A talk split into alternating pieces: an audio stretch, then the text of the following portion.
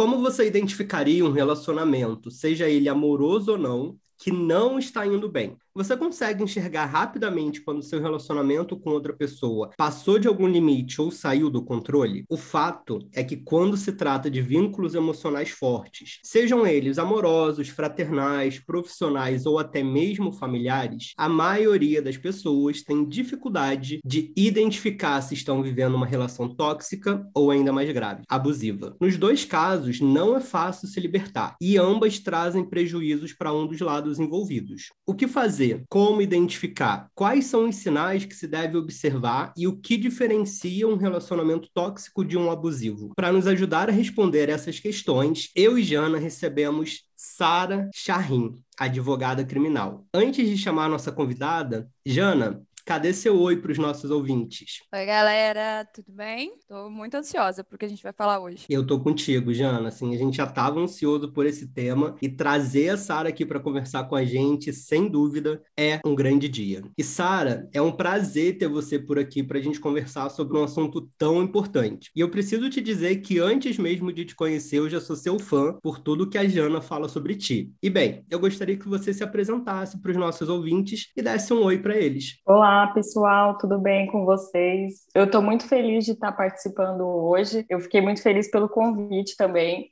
E o Wallace, eu também conheço você, já sem te conhecer pessoalmente. A Janaína também fala muito sobre você. E até queria pontuar aqui: quem não tem uma Janaína ainda na vida, que arrume uma, porque todo mundo precisa de uma Janaína. Nossa, eu só posso concordar contigo, sabe? Assim, Janaína na vida é o que faz a diferença. Exato. É, bom, meu nome é Sara, eu sou advogada criminalista, atuo na cidade, cidade de Ubatuba, litoral norte de São Paulo e eu faço parte de um projeto que é o Instituto Todas por Uma. É um instituto que combate a violência doméstica e de gênero. Nós atuamos tanto é, na prevenção, no cuidado e no acolhimento dessas vítimas. Então, a gente tem esse processo na qual a gente faz o resgate da vítima, Logo em seguida, nós passamos pela parte onde levamos essa vítima até uma delegacia, se ela quiser efetuar, efetivar o, a denúncia contra o seu agressor. Fazemos também um acompanhamento psicológico. Esse trabalho é feito totalmente voluntário. Nós temos várias voluntárias de várias áreas possíveis. Temos é, de, desde advogadas, é, enfermeiras, temos psicólogas, assistentes sociais, então são muitas pessoas trabalhando mesmo para que a gente consiga erradicar uma palavra muito forte, né? Erradicar a violência doméstica é difícil, mas para que a gente consiga combater essa violência de forma efetiva no município. Que sensacional, Sara. De antemão, já quero te agradecer muito por esse trabalho. Assim, tenho certeza que o seu trabalho de, dos voluntários do Instituto impactam a vida assim de inúmeras pessoas e a gente chega a ficar emocionado em, em escutar tudo isso, né? Porque é uma realidade que realmente a gente não passa. Então, eu não consigo nem imaginar tudo que você escuta, tudo que vocês vivenciam lá. Então, em nome da Vibra, muito obrigado por esse trabalho. E após esse programa, a gente vai conversar um pouco mais sobre como a gente pode ajudar também. Perfeito. Para a gente entrar nesse tema, eu gostaria que você contasse um pouquinho para a gente como que esse tema entrou na, na sua vida, entrou no seu trabalho e acendeu essa, essa luzinha de eu posso ajudar outras pessoas com isso também. Bom, é, eu vou contar até algo muito pessoal aqui para vocês. Eu passei por uma situação de, um, de uma violência sexual, né? sofri um abuso sexual há algum tempo atrás. E até então nunca tinha me acendido essa ideia de poder ajudar outras mulheres a, a superarem abuso, superarem esse tipo de situação. É, eu não trabalho com violência sexual hoje, né, com violência doméstica, mas desde quando eu passei por tudo que eu passei e tive que me reerguer de certa forma, eu entendi o quanto que a mulher que passa por uma situação de vulnerabilidade nesse sentido, ela precisa de ajuda. O instituto chegou até mim num momento que foi muito curioso, porque eu estudava no Rio de Janeiro, vim para cá, para Batuba, voltei para minha cidade. Eu tinha algumas amigas no Facebook e, e uma dessas de publicações de Facebook, a Priscila, que é hoje a presidente presidente do instituto, ela publicou algo a respeito de um feminicídio que aconteceu na cidade. Então, uma moça foi assassinada pelo ex-companheiro e foi uma situação muito que mexeu muito com todo mundo, porque a cidade é pequena, né? Então a gente consegue saber do que está acontecendo e a gente fica, poxa, mas a mulher estava vivendo uma situação de violência e logo em seguida sofreu esse feminicídio. E se tivesse alguém para ajudar ela a sair daquilo? E se eu tivesse alguém é, oferecido uma ajuda, um suporte, será que essa mulher teria sido é, efetivamente assassinada? Talvez vez não. Então a Priscila ela começou a se reunir com outras, chamando ajuda, né, de outras mulheres para começarem esse trabalho. E a princípio eu queria muito participar, mas era correria, trabalhava muito. E aí esse ano passado que eu comecei assim me inteirar mais do trabalho. E esse ano fui convocada para a diretoria do trabalho. Então foi as coisas foram caminhando nesse sentido, assim, em relação à violência, a, a participar dessa desse combate à violência doméstica, porque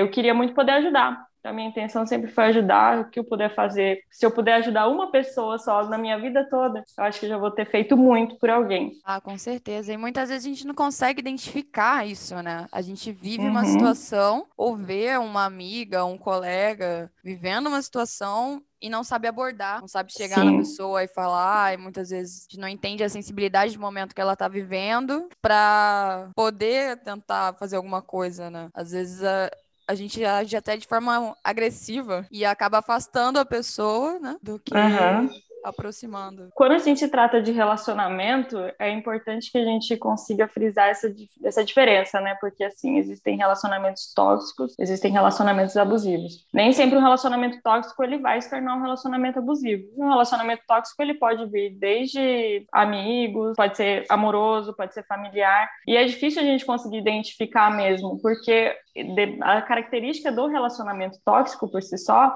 é na qual o abusador ele mantém, faz com que a vítima tenha distância das outras pessoas. Então ele consegue meio que isolar essa pessoa para que ela não consiga pedir ajuda. E aí quando alguém olha de fora e vê que, porque a gente não está preparado para lidar com isso. Uhum. Quem está preparado para lidar com isso, no caso é um psicólogo, né, que ele vai conseguir conversar com essa pessoa e entender. E quando você não está preparado para lidar, é difícil você conseguir conversar com essa pessoa sem julgá-la. E esse é um ponto muito importante, porque se a gente quer ajudar uma pessoa, a gente tem que tirar as, aquela parte do julgamento, tira o julgamento e, bom, o que, que, o que, que está passando na vida dela de fato? Eu posso ajudar? Será que se eu ajudá-la, vou despertar algum gatilho em mim também? Então a gente tem que tomar cuidado com essas coisas para não tornar o problema pessoal. Então, por isso que a gente sempre trabalho ao lado de psicólogas também, porque a gente precisa, né? O tempo inteiro tá fazendo uma terapiazinha. Nossa, sem dúvida. Eu sempre falo para todo mundo que terapia e vibrador todo mundo deveria ter e fazer. Com certeza. É, são pontos, assim, bem fundamentais na vida. Isso que tu falou, eu acho que é muito importante também, né? Muitas vezes a gente quer ajudar, tem uma boa intenção, só que a gente pode ser engatilhado também, né? Em todas essas questões, né? Mas, Sara, você falou pra gente bem explicadinho assim, sobre o que é um relacionamento tóxico, né?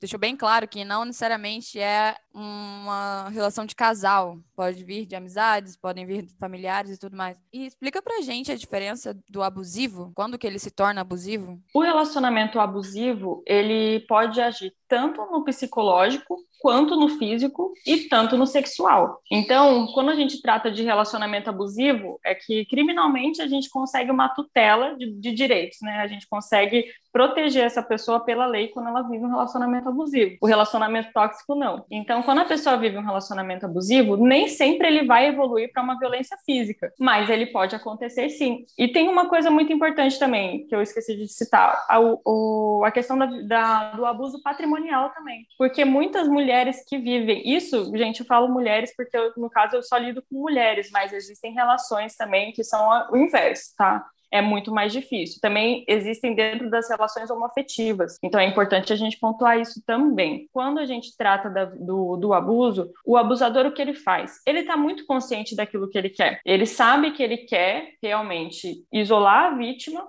porque a, a, a, vítima ela é como se fosse um objeto dele, ele enxerga ela como objeto dele. Então, ele vai agir no patrimonial. Essa mulher vai trabalhar, trabalhar, trabalhar e o cara vai ficar com o dinheiro dela, ou ele vai falar para ela que ela não deve gastar o dinheiro de tal forma, ou que ela não vai gastar com isso.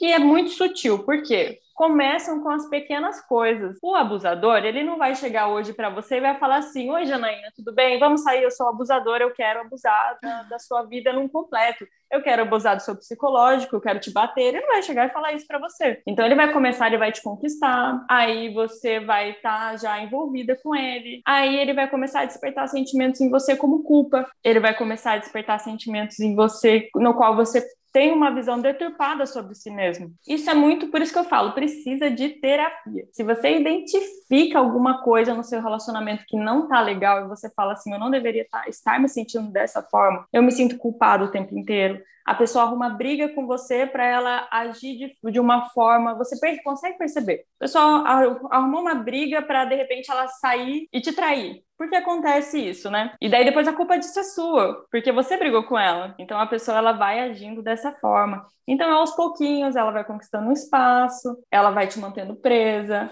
Aí daqui a pouco você já não tem mais sua liberdade financeira, não tem mais sua liberdade física, você não tem, você vive um abuso psicológico que você não consegue sair e ele vai tirando aparando assim seus amigos, seus familiares, vai criando uma como se fosse uma redoma mesmo em volta de você. Então é difícil até a pessoa conseguir pedir ajuda, porque muitas vezes é aquilo que a gente tinha falado no começo. A pessoa que vê de fora não entende a manipulação psicológica que essa pessoa sofre, ela julga. Ela acha que tipo, ah, a pessoa tá nessa situação porque ela quer. Eu já escutei muito isso. Ah, a mulher é a mulher de malandro, né, o termo bem vulgar que se usa. A mulher apanha porque ela quer. Quem que quer apanhar? Quem que não quer ter liberdade? Quem quer viver um relacionamento infernal? Quem quer viver um pesadelo? Ninguém quer viver isso. Mas a pessoa se sente sem forças de conseguir sair. Então, é, são pontos que a gente tem que observar quando o relacionamento começa a passar de algo que é prazeroso, de algo que é bom, para você se sentir com culpa, você se sente inferior, você se sente diminuído o tempo inteiro. Esse é um ponto muito importante para a gente reparar. É o que você até compartilhou comigo ontem, né? Quando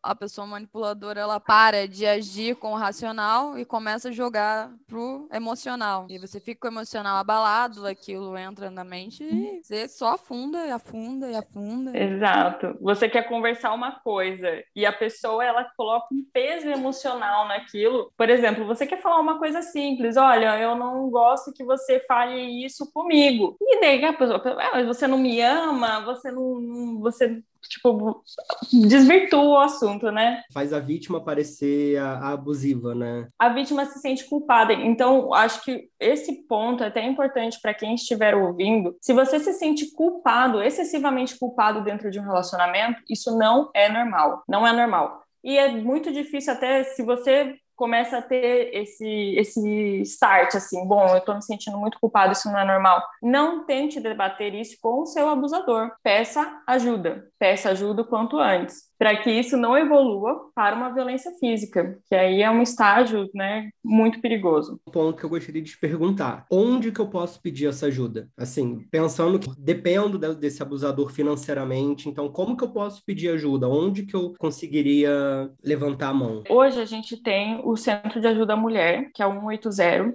Então, onde você estiver, você consegue pedir uma ajuda, ele oferece acolhimento, é, orientação sobre isso. Quando a gente trata da questão financeira, quando a vítima é dependente, essa é uma situação muito complicada. Tá? E esse é um ponto que o Instituto trabalha, vem trabalhando assim, batalhando mesmo forte, porque o que, que a gente faz no Instituto? Quando a gente recebe essa vítima, e muitas vezes, essa semana eu estava desesperada atrás de ajuda, pedindo ajuda, eu mandei mensagem até para famoso pedindo ajuda, consegui de alguns, mas é, precisava muito de ajuda para a gente conseguir lares para vítimas, porque elas tiveram que sair de seus lares por, por, por serem espancadas. Então, vítimas espancadas, saindo de casa, e para onde que essas mulheres vão? Sem ajuda de família, sem ajuda de amigos. Então, assim, quando tem alguma ONG, se tiver ONG, se tiver algum instituto próximo a você, procure ajuda nesses institutos e nessas ONGs, porque o, o a ação é, é, bem mais efetiva. Eu falo por aqui para o Batuba porque hoje a gente não tem uma casa de abrigo, que seria o ideal, né? Trazer uma casa de abrigo para cá. Já, já teve verba liberada, mas a construção ainda não começou. Mas o ideal seria essa mulher procurar uma casa de abrigo, se for uma cidade que tenha, para que ela consiga se reestruturar, pelo menos durante um curto período de tempo, até que ela possa seguir com a vida dela. Então, no primeiro momento, é ideal que ela se afaste do agressor, que ela não mantenha contato com o agressor, porque ela está vinculada emocionalmente a ele. Ela precisa se desvincular para que ela consiga pensar na vida dela. E a partir desse momento que ela consegue, de fato, agir. Então, o primeiro passo seria né, conseguir pedir ajuda, se tiver 180, se tiver dentro da cidade, tem, tem centro de assistência social também, se for uma pessoa é, em situação de vulnerabilidade, pedir ajuda no centro de assistência social, procurar alguma ONG, algum instituto que trabalhe com isso, porque essas ONGs, igual o instituto que, que eu trabalho, são próprios para esse tipo de atendimento. Então, a gente não vai olhar a vítima, não vai julgá-la, a gente não vai tratar ela mal, muito pelo contrário, a gente vai fazer esse acolhimento, a gente vai passar essa vítima com um psicólogo, a gente vai procurar uma casa para ela, um lar. Então, é assim que a gente trabalha. E no caso dessa vítima, não dessa específico, mas da vítima que recebe algum tipo de agressão, vocês conseguem fazer medidas proteti é protetivas, que chama? Protetivas, sim. Não são todas as vítimas que de fato querem denunciar seus agressores. Às vezes a gente leva um trabalho, até a Priscila, ela estava fazendo um atendimento, a Priscila, que é presidente do Instituto, ela estava fazendo um atendimento com uma vítima por seis meses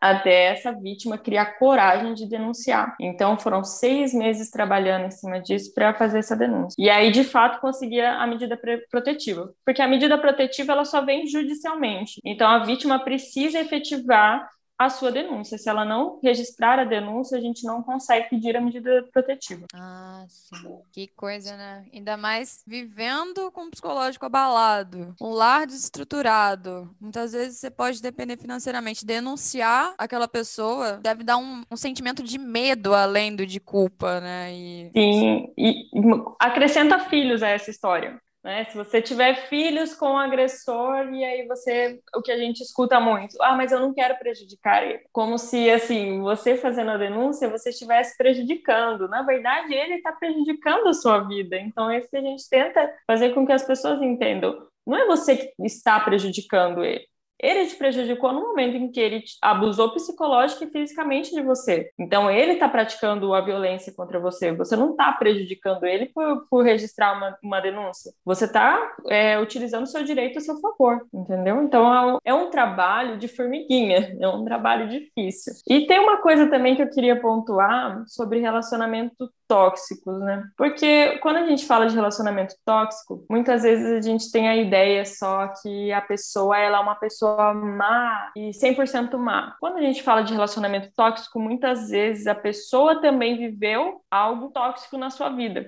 Pode ter sido uma relação familiar, alguma coisa, e ela reproduz isso nos relacionamentos que ela tem para frente.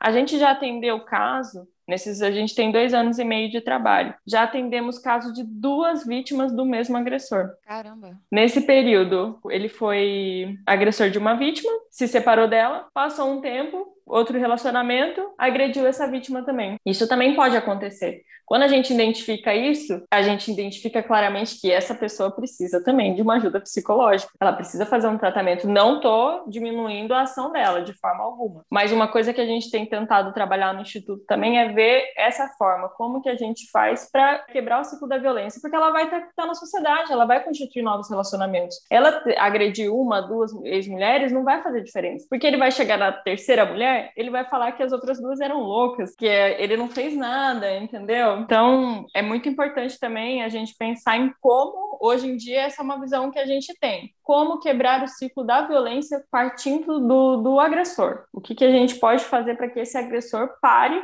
com essa violência, que ele pare de agredir outras mulheres. Não, é, não excelente ponto, Sara. Isso me lembrou muito do, da fala de um, de um comediante, que apesar de ser comediante, ele trouxe isso para o palco, né? Que o homem pode falar que ele teve uma ex-louca. A mulher não consegue falar isso porque o ex-louco é o que mata ela, né? É o que vai, vai praticar o feminicídio. Então, pintar a mulher como louca tá aí nessa, nessa justificativa para ser abusador, para fazer um monte de coisa. É bem complicado falar isso, principalmente aqui na, na, na cidade onde eu tô. Eu tô em Nova Friburgo, no, no interior do Rio de Janeiro.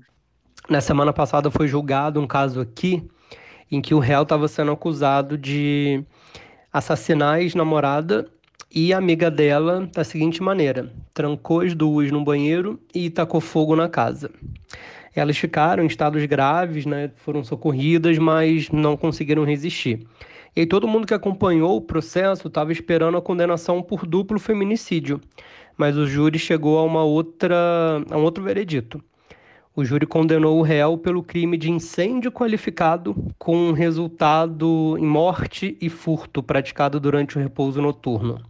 Meu Deus. É, eu não consigo nem reagir direito a isso, porque é uma coisa que eu fico muito, pessoalmente, eu fico muito triste, porque a gente sabe o quanto, eu imagino o quanto essa moça, né, a, a parceira dele, companheira dele, tenha sofrido antes de chegar a essa violência. Então, ela deve ter passado por muitas situações na qual alguém que, que estava por perto poderia tê-la ajudado a sair desse relacionamento. Então, é, sempre quando eu, vejo algum caso de feminicídio, eu penso muito nisso. O que poderia ter sido feito por essa mulher que não foi feito? Eu penso dessa forma, a gente deveria olhar com mais atenção para as mulheres, olhar com mais atenção para os nossos amigos, porque essa situação da, do, da pessoa viver um relacionamento tóxico, por si só, já afasta ela do ciclo social dela, da convivência de outras pessoas. É muito importante que a gente consiga observar isso, que a gente tenha os olhos atentos para observar isso. Porque a pessoa não vai saber como pedir ajuda e muitas vezes ela não vai querer pedir ajuda também. Uhum. Eu, eu falo isso também, já, já tive situação assim, já passei. Imagina, né? A gente acha que isso acontece com pessoas que não estudam, pessoas que não são informadas, mas isso acontece com qualquer pessoa. A gente não tem vontade de pedir ajuda, porque acaba sendo uma situação também vergonhosa para quem está vivendo essa situação de, de violência, né, de, de abuso, de relacionamento tóxico. Então a pessoa não quer pedir ajuda também muitas vezes, mas a gente tem que estar atento aos sinais. Se você não consegue ajudá-la, se você não consegue ter uma conversa, pelo menos se mostre ali, sabe, disponível. Olha, se precisar de alguma coisa, pode contar comigo. E aí, se a situação for difícil para você lidar, indicar um psicólogo, um terapeuta para essa pessoa estar tá passando por um acompanhamento, para que ela consiga perceber os sinais do abuso, que ela consiga perceber os sinais do relacionamento tóxico e quem sabe assim a gente evite uma violência física ou até mesmo um feminicídio, né? Que seria o ponto assim, o pior ponto desse desse relacionamento. Isso que você falou é muito importante e eu queria até deixar claro para todo mundo que está ouvindo que esses dois anjos foram muito importantes porque eu vivi um relacionamento que hoje eu consigo identificar como que foi tóxico. Me afastou da minha família, me afastou dos meus amigos. E era uma coisa que eu achava que eu nunca iria passar, pela nossa formação, por tudo que a gente já viveu na, na, na família, na vida. E foi justamente uma situação reversa, né? É, não era questão dele me privar só, eu me sentia responsável pela vida dele. Então você às vezes se sente responsável pela vida da outra pessoa, de fazer ela alavancar e na verdade não tá vendo que tá sendo um afogamento duplo. E você acaba tentando fazer de tudo, porque no começo era tudo muito legal, no começo era tudo muito bom. E aí, às vezes, a pessoa adoece, mas acaba te levando. Então, principalmente, acho que voltado para depressão, ansiedade, todas essas doenças que hoje nós temos conhecimento e antigamente era tratado como frescura ou sinal de fraqueza, é importante justamente as amizades estarem próximas. Mesmo que a pessoa se afaste, se você sente que ela está se afastando, ou mudando o jeito dela ser, é, já é um sinal. É um sinal e muitas vezes nós que somos vítimas não percebemos que estamos fazendo isso. Ah, a vida está muito corrida, realmente estou muito culpada, muito trabalho, chega em casa, você não está num ambiente acolhedor, você não está num ambiente feliz, então você não fica bem. Aí você já começa a perceber que a pessoa ou ela emagrece, ou ela ganha tem um aumento de peso. Assim, são vários pequenos sinais, acho, que a gente consegue identificar, né, no, no nosso meio. Então, acho que isso é muito importante, essa rede. Sim, com certeza. Você começa a perceber que a pessoa deixa de se cuidar, ela, ela não olha mais para si mesma com uma forma amorosa. Isso é muito nítido. Você consegue perceber quando a pessoa vai, ela parece que ela começa a apagar, né? Ela vai perdendo o brilho e é sempre são as desculpas, né? Eu observo bastante isso até por conta de já ter passado por essa situação também. E também agradeço a Janaína que estava aí do meu lado sempre você é, perde brilho, né? Porque você vai vivendo meio que na dependência emocional e acho que essa é, que é a situação que o abusador ele coloca em você, a dependência emocional. Porque você depende de estar tá fazendo a outra pessoa feliz, mas a outra pessoa nunca está feliz, porque ela é uma pessoa doente, ela está doente. Então ela precisa de tratamento também. Como a gente, mas óbvio, a gente não é obrigado a lidar com essa situação. Então, pela nossa saúde mental, a melhor coisa que a gente tem a fazer é se afastar mesmo é tentar, né, enxergar a situação de fora e ver, bom, isso não tá legal para mim, isso não é uma coisa boa. Começa a observar, então, porque o, o relacionamento abusivo, voltando nesse, nesse assunto, ele não começa com a pessoa te batendo, ele não vai começar com a pessoa te agredindo, com a pessoa te ferindo. Ele primeiro vai, vai começar com sutis, passos sutis e bem pequenininhos, mas que a gente já consegue observar que não está muito legal. A nossa intuição, ela geralmente não mente a respeito disso. Você começa a perceber que, bom, ele não deveria estar me tratando assim, ou por que, que eu estou me sentindo culpada? Eu não fiz nada de errado, por que, que eu estou me sentindo tão culpada por isso? Por que, que a culpa de tudo é minha? Então, são coisas que a gente tem que começar a se questionar para não cair dentro da, de um relacionamento tóxico, abusivo, que vá de fato causar prejuízos para a nossa vida. E enquanto amigo, assim, o que que eu consigo ir observando, assim, de sinais dessa relação, de sinais que eu estou vendo minha amiga se apagar, meu amigo se apagar, o que mais que eu consigo ir observando para de repente trazer esse alerta e eu me colocar nessa posição. E aí falando já de uma coisa que eu tento fazer muito. Eu sou um, um, defensor muito grande da autoestima dos meus amigos. Então, assim, meus amigos, eles são pessoas maravilhosas, né? Olha só a Jana, que, que brilho que essa pessoa tem. E, e aí os nossos amigos com, com que a gente vai conversando. Eu sou aquela pessoa que todo dia já dá um bom dia, tipo, oi, maravilhosa, oi, sua pessoa incrível, porque são pessoas assim. E aí volta e meia eu começo a ver que alguém entrou em algum tipo de relacionamento, até mesmo alguns relacionamentos de amizade, que a outra pessoa começa a jogar ela muito para baixo, coisas nesse uhum. sentido. E aí eu já tento acender uma luzinha, né, de, uhum. cara, não é assim, você já se olhou no espelho, já viu o quanto que uhum. você é incrível, já viu tudo que você conquistou. Vou tentando trabalhar esses pontos, mas o que mais que eu consigo observar e de repente tentar ajudar também? Você consegue observar, eu acho que uma, um ponto muito importante é quando a pessoa começa a se afastar. Um afastamento, geralmente, porque a pessoa, a pessoa que vive um relacionamento tóxico, abusivo, o abusador ele quer manter essa pessoa longe de quem possa alertá-la de que ela está nesse relacionamento ruim. O, no relacionamento tóxico, ela vai fazer isso inconscientemente, entendeu? No relacionamento abusivo, já não. A pessoa faz isso consciente mesmo. Você começa a notar um afastamento, você nota que o seu amigo, ele era muito presente, que ele conversava com as pessoas, ele tinha, vivia num ciclo de amizade, e você vê que essa pessoa já não tem mais essa disposição. Você vê que ela, esses sinais de tá desleixando um pouco da aparência. É normal algumas mudanças, mas você começa a ver que essa pessoa ela vai desleixando muito da aparência, ela se afasta de você, ela começa a se sentir para baixo mesmo. Você é uma pessoa que tinha muitos planos e assim vivia numa pegada de que ah, eu vou fazer isso e de repente você já vê que essa pessoa não tá mais vibrando nessa, sabe, nessa vibe. É legal a gente prestar atenção e se oferecer como ajuda. Falar assim, olha, você tá, tá tudo bem, né? Perguntar de vez em quando, tá tudo bem? Você tá querendo conversar? Você quer sair? Vamos tomar um sorvete? Vamos tomar um café? Você tem alguma coisa que você gostaria de me falar? Se essa pessoa se sentir confiante em contar para você, que ela está passando por um relacionamento abusivo, que ela está vivendo isso, encaminha essa pessoa para uma terapia o mais rápido possível. Porque tem coisas que a gente não consegue lidar. A gente não vai conseguir tratar o psicológico de alguém que está sendo abusado. Isso só com terapia mesmo. Então, ou às vezes, até se for uma pessoa que é religiosa, tem alguma religiosidade também, isso ajuda muito. A pessoa se apegar numa fé, uma determinada fé também ajuda. Então, assim, coisas que vão elevar o espírito dessa pessoa. É bom. Então, são esses os, os caminhos que eu prefiro tomar, sabe? Porque também a gente não pode chegar na pessoa e falar assim: olha, você tá num relacionamento abusivo, sai dele agora. Ela não vai fazer isso.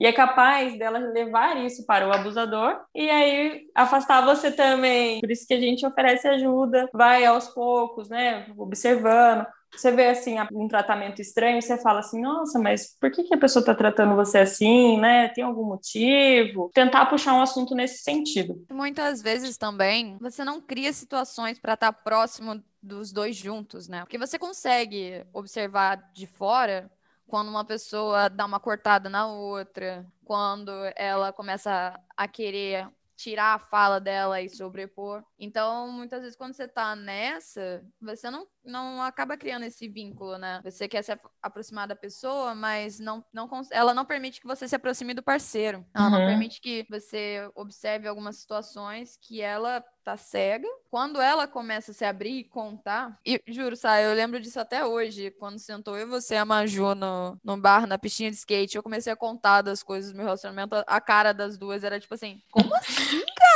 Você tá vivendo isso, você não viu ainda? E aí, no momento que você vai falando, você começa a se ver como terceira pessoa, e você fala, mano, se minha amiga tivesse falando o que eu tô falando, sabe? É porque verbalizar tem esse poder, né, Jana? É muito doido quando você acaba falando falando sobre o que você tá vivendo. E às vezes a gente não quer falar com alguém próximo porque sabe que a pessoa vai ficar querendo aconselhar, vai querer fazer alguma coisa. Uhum. E muitas vezes você só precisa falar. Você precisa que ela te escute. Porque a partir do momento que você solta, você começa a pensar sobre aquilo que você está falando e às vezes você mesma consegue, num início, né, já se ligar em algum outro sinal. Gente, eu sou craque nisso. Quando eu vejo que tem alguma coisa estranha numa conversa, eu tiro o print, mando pros meus amigos e falo: lê pra mim. Esse é isso aqui que eu tô entendendo. Que se for, eu já corto. Sério, é, é. muito ruim você estar então, tá nessa situação. Eu acho legal, Jana, você ter colocado a sua experiência experiência própria, porque eu me lembro muito que, assim, a gente tem uma visão sobre você, assim, né? Uma pessoa muito animada, muito para cima. Acho que quem escuta consegue perceber isso, e realmente é isso. A Janaína é para cima, uma pessoa animada. Ela é pau para toda obra. É tipo, Janaína, preciso me mudar, me ajuda a desmontar minha casa. Tá bom, tô indo aí agora.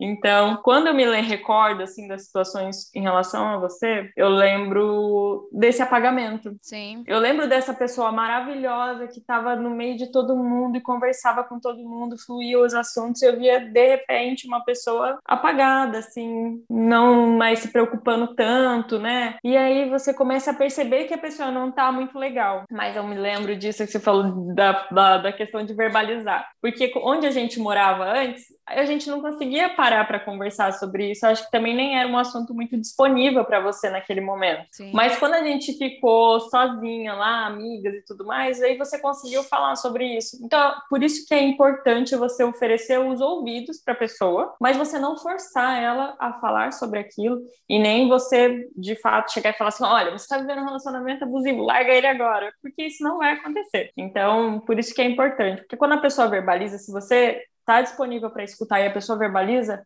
às vezes ela mesma consegue se ligar de que uhum. aquilo não está legal. E isso aconteceu com a Janaína, também aconteceu o contrário. Eu conversando com ela, eu consegui perceber algumas coisas e aquilo me fez refletir assim profundamente sobre a situação que eu estava vivendo. Então é importante, a, nunca abandone um amigo, nunca julgue um amigo por ele estar passando por isso, porque todo mundo, todo mundo pode dar de cara com, com um abusador. E isso, infelizmente, não tem antídoto, não tem veneno contra, não tem remédio. A gente tem que estar tá tem que estar do lado dessas pessoas, não pode deixar sozinha, não. Eu acho que a gente precisa entender também que não necessariamente isso é numa relação, isso pode ser um vínculo familiar. Muitas vezes você está sendo abusado e está passando por uma situação ruim dentro de casa, sabe? Quando sua família te força a fazer uma coisa, quando ela te corta de você ter sua liberdade de poder fazer as coisas, isso também é um sinal, sabe? Uhum, com certeza. E eu acho que esse ainda é o mais perigoso, porque é do seu sangue, sabe? Você se sente responsável, você fala. Aí, até um dia que você chegar a falar, esse caralho não é problema meu. Mas é difícil você chegar a isso, porque aí você é o filho, porque aí você uhum. é o companheiro, aí você é o irmão, você é o padrinho, você é o. Você cria um laço na árvore, né? É complicado, porque quando a gente fala de relacionamento amoroso, ou amizade, né? Você construiu ali, por exemplo, relacionamento amoroso, você levou um ano para construir, e nesse um ano você tá vivendo um relacionamento tóxico tóxico. Quando é uma amizade, você tem uma amizade também, você mas você não estava em contato com essa pessoa 24 horas do seu dia. Mas quando é família, é uma relação que, por exemplo, eu tenho 27 anos, a relação que eu tenho com a minha mãe, eu construí durante 27 anos. Então é muito mais difícil você conseguir identificar um parente tóxico. Mas quando você consegue identificar um parente tóxico também, eu acho que acredito que a melhor saída é o afastamento. E terapia. Nunca esquecer da terapia, muito importante. Muito obrigado, eu precisava escutar isso. é, é importante a gente pontuar que familiares podem ser extremamente tóxicos, tá? Isso é uma coisa, infelizmente, muito comum. Não é normal, mas é comum, né? Porque a gente tem aí pessoas que eu escutei isso na última sessão de terapia. Pessoas que tinham problemas, elas também podem ser mães, também podem ser pais, então aquilo vai passar para frente. Então ela vai ter um filho, mas ela não vai tratar aquilo. E não só pai e mãe, mas tem um tio, tem irmão, tem, né? Então assim, a pessoa ela não vai deixar de ser um familiar, mas é um familiar com um problema não tratado. E ela vai passar isso para frente. É claro que se ela não tratar um problema, ela vai continuar com aquele problema. É, é realmente isso. A gente vai escutando, a gente vai lembrando de várias histórias, vai lembrando de várias coisas aqui para. Uhum para ir conversando. Por isso esse assunto é tão importante, né? Por isso a gente precisa abrir esse diálogo. E aqui na Vibra Comigo eu me coloco muito nesse lugar de escuta, sabe? sabe? Volta e meia chega alguém para conversar comigo sobre alguma disfunção. E assim, o nosso trabalho aqui não é um, um trabalho médico, então tenho que ter responsabilidade de indicar para um profissional. Né? Muita gente vem para cá para conversar, para desabafar. Então, enquanto eu puder ocupar esse lugar de escuta, eu estou aqui. Mas quando eu vejo que é algo que a pessoa realmente precisa de um acompanhamento, eu vou fazer essa indicação também. É muito importante a gente saber até onde a gente pode ajudar, para a gente não carregar isso para a gente também e não se obrigar a ficar nesse lugar de conselheiro. A gente mal sabe cuidar da nossa vida, quem dirá da vida do outro, né? Sem saber o contexto do outro. Então, escutar já é um grande passo. Sim, é importante falar que psicólogo também faz terapia, tá? Sim. É. Então, por isso que, assim, a gente tem que ajudar as pessoas sim, mas a gente não pode deixar de cuidar da nossa saúde mental. E mesmo que, porque tem muitas profissões igual a sua, você não é um psicólogo ou um assistente social nem nada do tipo, mas você está lidando com problemas, né? Que nem você relatou. As pessoas vêm até você e relatam seus problemas pessoais. E são problemas bem íntimos, né, nesse Sim. caso. Então a gente tem que tomar um cuidado muito grande para não tornar isso pessoal e não passar isso para frente nos nossos, nos nossos relacionamentos familiares, de amizade e amorosos, etc. e tal. Por isso que até a terapia, né, a gente, uma, uma das condições da gente fazer o atendimento a vítimas lá na, no instituto é que a gente passe na sessão de terapia. Porque se a gente não passa, a gente vai ter situações que vão virar gatilhos, que situações não tratadas. Todo mundo teve alguma história. É muito difícil alguém que não tenha passado por nenhum trauma na vida. Então, a gente precisa tratar isso para a gente conseguir viver bem, porque também a gente tem que manter nossa saúde mental em primeiro lugar, né? Sem dúvida, Sara. Eu acho que isso é, é, fundamental. Lá no Instituto, quem não, não nem todo mundo faz atendimento, as, as, pessoas que trabalham no Instituto. E quem não, não trabalha com atendimento faz, realiza outras funções. Então, a gente consegue alocar essas pessoas para realizarem outras funções que não sejam atendimento. Às vezes, é uma pessoa que busca parcerias, a pessoa que vai estar em contato é, para conseguir residências temporárias e etc.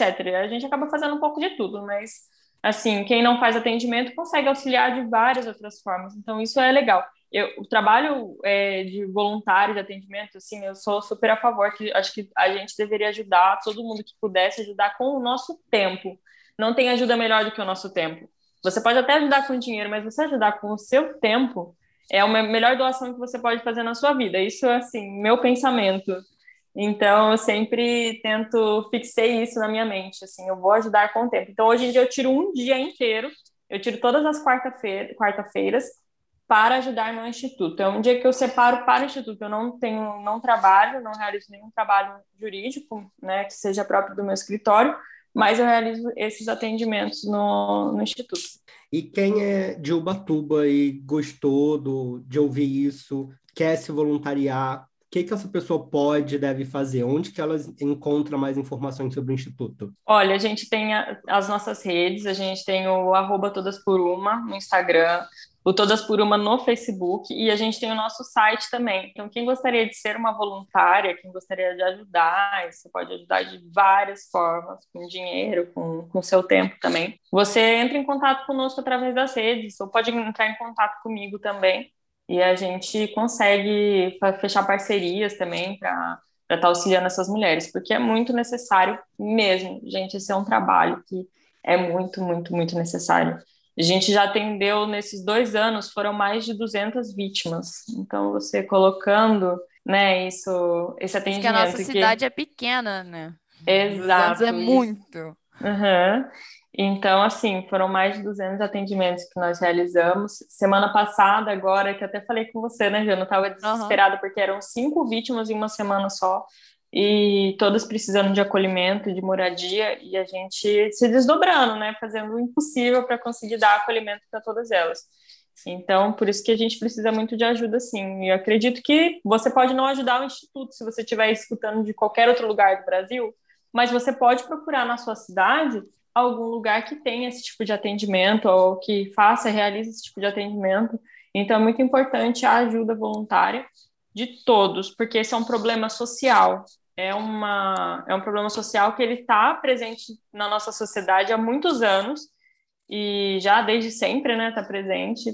E a gente sabe que vai ser muito difícil trabalhar esse problema sem que haja ajuda. Então, por isso que é importante a ajuda de todo mundo. Quanto mais informação, mais a gente consegue ajudar. Quando você traz que é um problema social, é realmente um problema social, né? É uma construção que a gente vem escutando desde cedo, né? Mulher fecha a perna, mulher faz isso, homem vai lá e pega todo mundo, ela é submissa a você, você é o garanhão. Então, assim, pais, eduquem seus filhos para respeitar as mulheres, para respeitar o ser humano.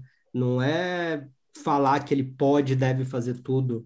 Exato. E atenção às nossas meninas, né? Vamos cuidar das nossas meninas também. A gente, quem está criando, eu tenho uma filha pequena, uma filha de dois anos, e a minha preocupação com ela é no futuro. O que, que ela vai encontrar no futuro? Quem são as pessoas que ela vai encontrar?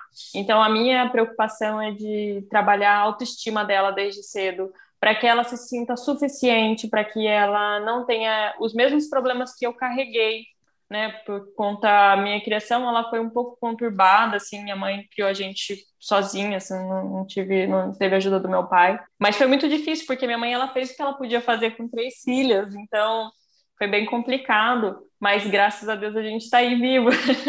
Não, tão maravilhosas. Mas eu penso bastante nisso, porque eu aceitei muito relacionamento ruim por não ter autoestima, por achar que eu não merecia coisa melhor, por achar que eu, eu merecia aquilo ali e eu nunca ia conseguir encontrar nada melhor, porque eu não merecia mesmo. E eu tento, hoje eu penso muito em trabalhar isso com a minha filha, trabalhar a autoestima dela para que ela se sinta suficiente sim. Se ele está fazendo algo para mim que eu não gosto, ela se sinta confortável para não estar mais naquele, naquele ambiente isso seja com um amigo, seja com, com relacionamento amoroso e até familiar também. Exato, né? Às vezes a gente entra numa dessas por se penalizar. Uhum. Eu vejo muito isso. Às vezes está conhecendo uma pessoa, você já sente um sinalzinho ali que ela não é legal, mas fala, ah, cara, eu também não sou. Mas na verdade você é e você tá. Acho que é aquela frase daquele filme. Você aceita o amor que acha que merece. Mas na verdade você não devia aceitar, porque você tem que se conhecer e se merecer primeiro, uhum. depois encontrar, não é nem aceitar. Você não tem que aceitar o amor. Porque o amor não é uma coisa que você. Não é uma bala, né? Que alguém te oferece só. só. É. Exato. Essa ideia de corações materiais e físicos. Até porque o amor, né? O amor ele é uma construção. Você constrói o amor. Você não vai. O primeiro contato que a gente tem, você tem aquela paixão, aquele negócio. Sim. O crush, você tem o tesão na pessoa, né? Mas você não tem o amor propriamente dito. O amor ele é uma coisa que é construída, ele é degrau por degrau. E a gente tem que tomar cuidado quando a gente está nesse momento de paixão e achar, Ai, mas a pessoa é tão e eu sou tão pouco. Não, você está olhando com um olhar meio conturbado da situação. Para, para, olha para si mesmo. Você é uma pessoa foda. Pode falar palavrão? Pode. Pode. você, você é suficiente você é um gostoso do caralho, se coloca nesse lugar, tenta, tenta olhar para si mesmo com amor. Primeiro, primeiro a gente olha para a gente mesmo com amor, para aí a gente conseguir se relacionar com outras pessoas, para a gente não jogar também em cima do outro a responsabilidade de nos fazer feliz. Né? A gente tem que se fazer feliz, tem que ser suficiente para a gente somar num relacionamento, não a gente achar que a nossa felicidade depende do outro, porque aí começa o abuso. E homens, mesmo que a sua ex seja louca, não fale que ela é louca. Por favor. Por favor. Por favor. Ai, gente, isso é tão, isso é tão 2000. não, não fale, gente. Ex é ex é ex, né? Ex é passado. Não tem que ficar falando que a pessoa era louca e tal. É uma coisa que, Famando, bom, é. Vocês viveram um relacionamento, às vezes realmente você viveu um relacionamento com uma pessoa que era fora da casinha. Pode acontecer. Mas é ficar denegrindo também a imagem do outro, né? Porque é uma coisa chata, né? Dentro de um relacionamento, você ficar falando de um antigo relacionamento. E até porque, vamos combinar, ninguém é alecrim dourado né? Com de vez certeza. Em quando a gente dá algum tipo de motivo para alguma pequena discussão. Então, a gente tem que tomar cuidado para identificar quando o relacionamento é tóxico ou quando isso é uma vaidade nossa, ou quando é uma briga de ego. Então, você, por isso que eu recomendo sempre a, você passar num fazer um acompanhamento com um psicólogo, fazer uma terapia. Até porque se você tiver algum comportamento tóxico, você vai conseguir saber isso através de terapia. Então, por isso que é, é de extrema importância. Estamos chegando aqui nos momentos finais do nosso programa, mas ouvinte ainda não vai embora, temos dicas importantes antes disso. E eu vou começar com uma, que é o link do nosso grupo do Telegram está aqui na descrição do programa. Então, escutou o programa, quer conversar com a gente, trocar uma ideia, já clica ali, vem conversar, e ali é uma, uma sala de segurança, é um grupo onde as nossas conversas ficam por ali, sem julgamento, para a gente conversar e aprender uns com os outros. E já nesse clima de encerramento, de finalização, Sara, a gente gosta sempre de deixar uma dica para os nossos ouvintes, algo que eles possam fazer ao longo dessa próxima semana até o nosso próximo episódio.